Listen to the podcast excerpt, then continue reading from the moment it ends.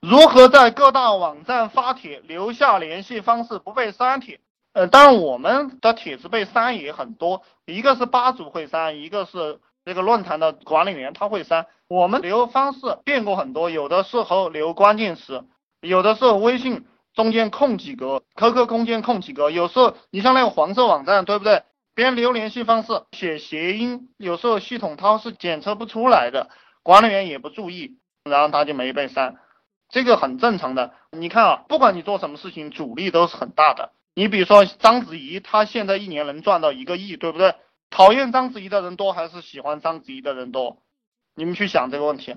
我告诉你，百分之百是讨厌章子怡的人多，对不对？这个网络上啊，这个世界上赚钱的人，我告诉你，都是讨厌他的人多，喜欢他的人少，讨厌他的人多。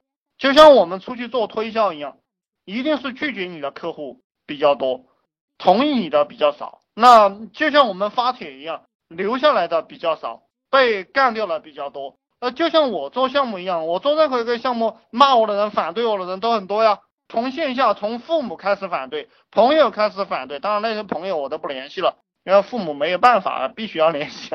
然后还有这个客户，网络上的人也骂我啊，无所谓的，对不对？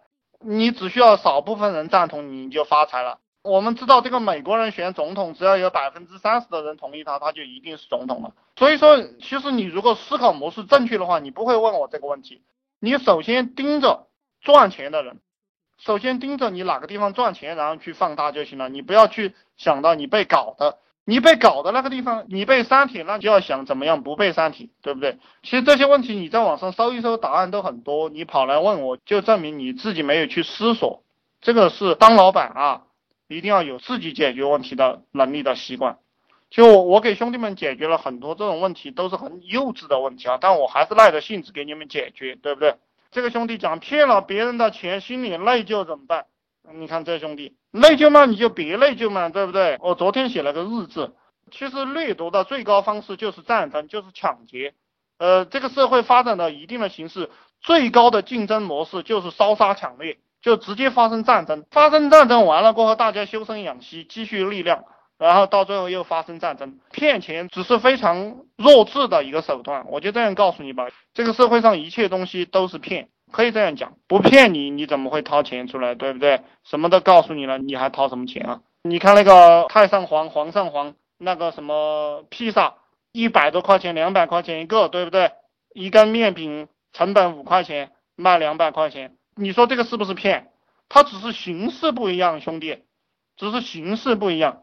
其实你深入的去理解这个东西，你根本搞不清楚的。当然这个东西我就不跟你讲了。你是问内疚怎么办，对不对？要么你不内疚，要么你去做不能让你内疚的事情。我的父亲喜欢讲，这个干苦力活光荣，然后赚的钱心里坦荡，流的是自己的汗、自己的血，赚的钱踏实睡得着觉，这是农民思维。这是农民思维，农民都是这个样子的。我以前上班的时候，我也有一些兄弟讲，我就想老老实实的过一辈子，老老实实的过一辈子。你这个观念其实也是别人给你塞到脑袋里的，让你做牛做马，懂不懂？你内疚什么呢？我就不讲这个东西了哈，你自己去想哈。又有一个兄弟讲了一些莫名其妙的话，我还是来给你讲一下哈。总控制不住自己的情绪。经常性易怒，我告诉你，我也易怒，所以说我的事情就经常交给兄弟们去干，搞一搞我就想打架，我也是这样的，一句话不对就容易跟人打起来，怎么办？我就让别人去办事呀，我不办事了，对不对？